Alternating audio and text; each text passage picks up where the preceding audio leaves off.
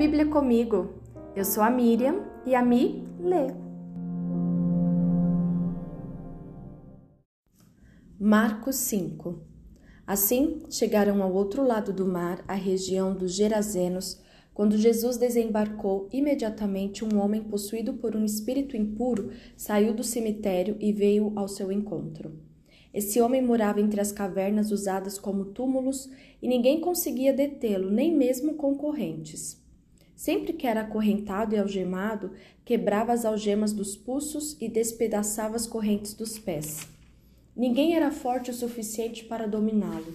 Dia e noite vagava entre os túmulos e pelos montes, gritando e cortando-se com pedras. Quando o homem viu Jesus, ainda a certa distância, correu ao seu encontro e se curvou diante dele. Então soltou um forte grito: Por que vem me importunar, Jesus, filho do Deus Altíssimo? Em nome de Deus suplico que não me torture pois Jesus já havia falado ao espírito: Saia deste homem, espírito impuro. Jesus lhe perguntou: Qual é o seu nome? Ele respondeu: Meu nome é Legião, porque há muitos de nós dentro deste homem. E os espíritos impuros suplicaram repetidamente que ele não os enviasse a algum lugar distante. Havia uma grande manada de porcos pastando no monte ali perto. Mande-nos para aqueles porcos, imploraram os espíritos. Deixe que entremos neles. Jesus lhes deu permissão.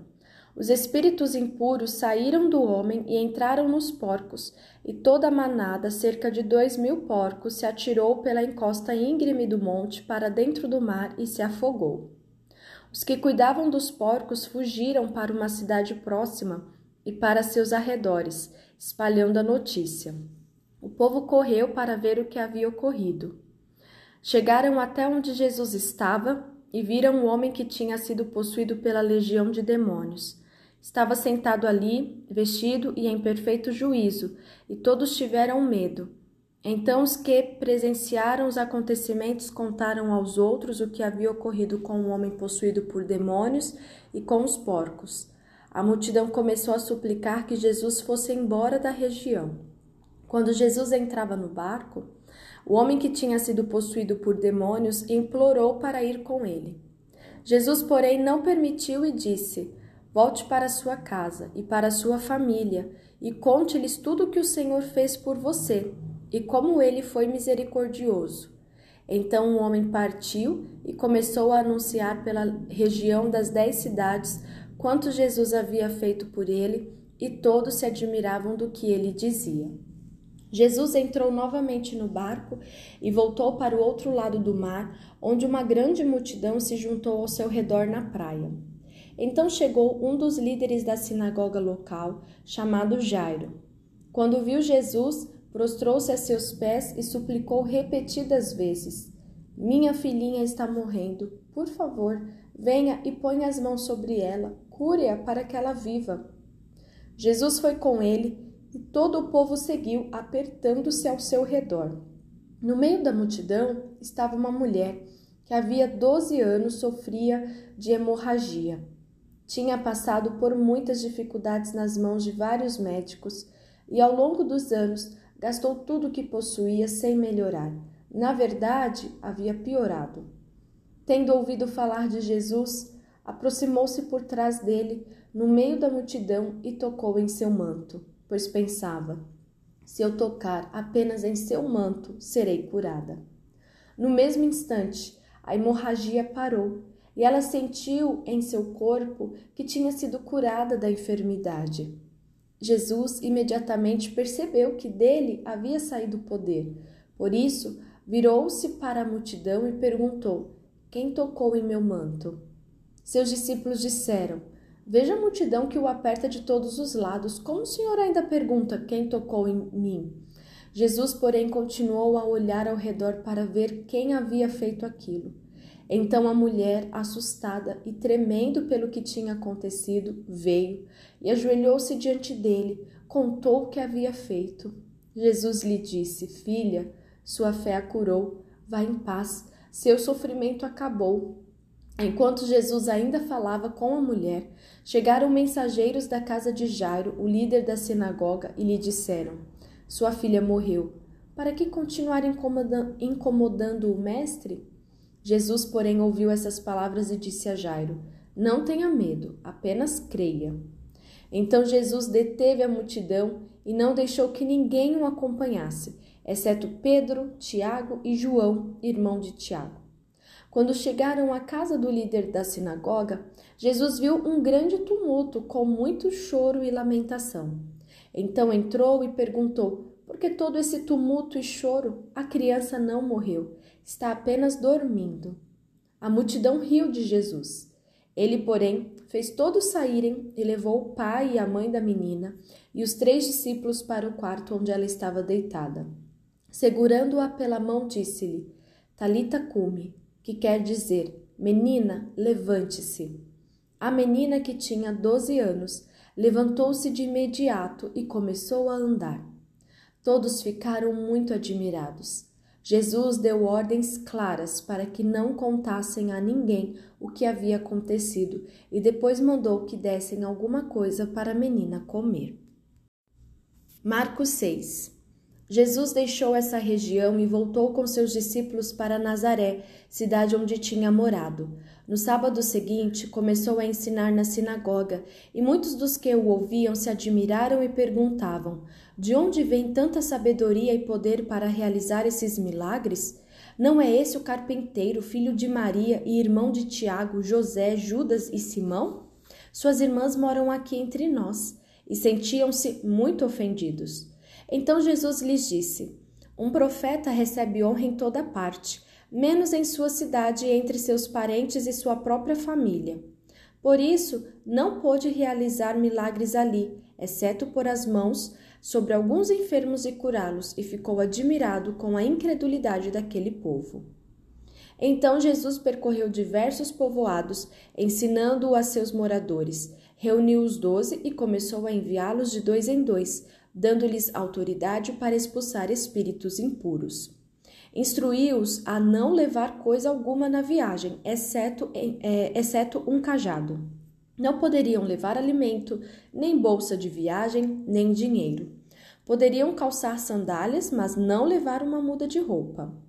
Disse ele: Onde quer que forem, fiquem na mesma casa até partirem da cidade. Mas se algum povoado se recusar a recebê-los ou a ouvi-los, ao saírem sacudam a poeira dos pés como sinal de reprovação. Então eles partiram, dizendo a todos que encontravam que se arrependessem. Expulsaram muitos demônios e curaram muitos enfermos, ungindo-os com óleo. Logo o rei Herodes ouviu falar de Jesus, pois todos comentavam a seu respeito.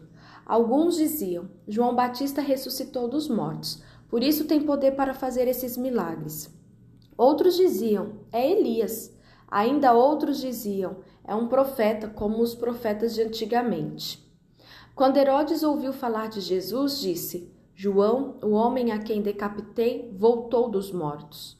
O rei havia mandado prender e encarcerar João para agradar Herodias. Ela era esposa de seu irmão Filipe, mas Herodes tinha se casado com ela. João dizia a Herodes: É contra a lei que o Senhor viva com a esposa de seu irmão. Por isso Herodias guardava rancor de João e queria matá-lo, mas não podia fazê-lo, pois Herodes o respeitava e o protegia, sabendo que ele era um homem justo e santo. Herodes ficava muito perturbado sempre que falava com João, mas mesmo assim gostava de ouvi-lo. Finalmente, no aniversário de Herodes, Herodias teve a oportunidade que procurava. Ele deu uma festa para os membros do alto escalão do governo, para seus oficiais militares e para os cidadãos mais importantes da Galileia. Sua filha, também chamada Herodias, entrou e apresentou uma dança que agradou muito Herodes e seus convidados. Peça-me qualquer coisa que deseje e eu lhe darei, disse o rei à moça e prometeu sob juramento: Eu lhe darei o que pedir até metade do meu reino. Ela saiu e perguntou à mãe: O que devo pedir? A mãe lhe disse: Peça a cabeça de João Batista. A moça voltou depressa ao rei e disse: Quero a cabeça de João Batista agora mesmo num prato. O rei muito se entristeceu com isso, mas por causa do juramento que havia feito na frente dos convidados, não pôde negar o pedido. Assim, enviou no mesmo instante um carrasco com ordens de cortar a cabeça de João e trazê-la. Ele decapitou João na prisão, trouxe a cabeça num prato e a entregou à moça, que a levou à sua mãe. Quando os discípulos de João souberam o que havia acontecido, foram buscar o corpo e o colocaram numa sepultura. Os apóstolos voltaram de sua missão e contaram a Jesus tudo o que tinham feito e ensinado. Jesus lhes disse: Vamos sozinhos até um lugar tranquilo para descansar um pouco, pois tanta gente ia e vinha que eles não tinham tempo nem para comer. Então saíram de barco para é, saíram de barco para um lugar isolado a fim de ficarem a sós. Contudo, muitos os reconheceram e os viram partir, e pessoas de várias cidades correram e chegaram antes deles. Quando Jesus saiu do barco, viu a grande multidão e teve compaixão dela, pois eram como ovelhas sem pastor. Então começou a lhes ensinar muitas coisas. Ao entardecer, os discípulos foram até ele e disseram: Este lugar é isolado e já está tarde. Mande as multidões embora para que possam ir aos campos e povoados vizinhos e comprar algo para comer. Jesus, porém, é, disse: Providenciem vocês mesmos alimento para eles. Precisaríamos de muito dinheiro para comprar comida para todo esse povo, responderam. Quantos pães vocês têm? perguntou ele. Vão verificar. Eles voltaram e informaram: cinco pães e dois peixes. Então Jesus ordenou que fizessem a multidão sentar-se em grupos na grama verde. Assim, eles se sentaram em grupos de cinquenta e de cem. Jesus tomou os pães, os cinco pães e os dois peixes, olhou para o céu e os abençoou. Então, à medida que ia partindo os pães, entregava-os aos discípulos para que os distribuíssem ao povo.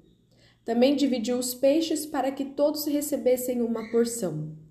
Todos comeram à vontade, e os discípulos recolheram doze cestos com os pães e peixes que sobraram. Os que comeram foram cinco mil homens. Logo em seguida, Jesus insistiu com seus discípulos para que voltassem ao barco e atravessassem o mar até Betsaida, enquanto ele mandava o povo para casa. Depois de se despedir de todos, subiu sozinho ao monte para orar. Durante a noite, os discípulos estavam no barco no meio do mar e Jesus sozinho em terra. Ele viu que estavam em apuros, remando com força e lutando contra o vento e as ondas. Por volta das três da madrugada, Jesus foi até eles caminhando sobre o mar. Sua intenção era passar por eles, mas quando o avistaram caminhando sobre as águas, gritaram de pavor, pensando que fosse um fantasma. Ficaram todos aterrorizados ao vê-lo. Imediatamente, porém, Jesus lhes disse: Não tenham medo, coragem, sou eu. Em seguida subiu no barco e o vento parou. Os discípulos ficaram admirados, pois ainda não tinham entendido o milagre dos pães. O coração deles estava endurecido. Depois de atravessarem o mar, chegaram a Genezaré. Levaram o barco até a margem e desceram. As pessoas reconheceram Jesus assim que o viram. Quando ouviam que Jesus estava em algum lugar, corriam por toda a região, levando os enfermos em macas para onde sabiam que ele estava. Aonde quer que ele fosse, aos povoados, às cidades ou aos campos ao redor, levavam os enfermos para as praças. Suplicavam que ele os deixasse pelo menos tocar na borda de seu manto, e todos que o tocavam eram curados.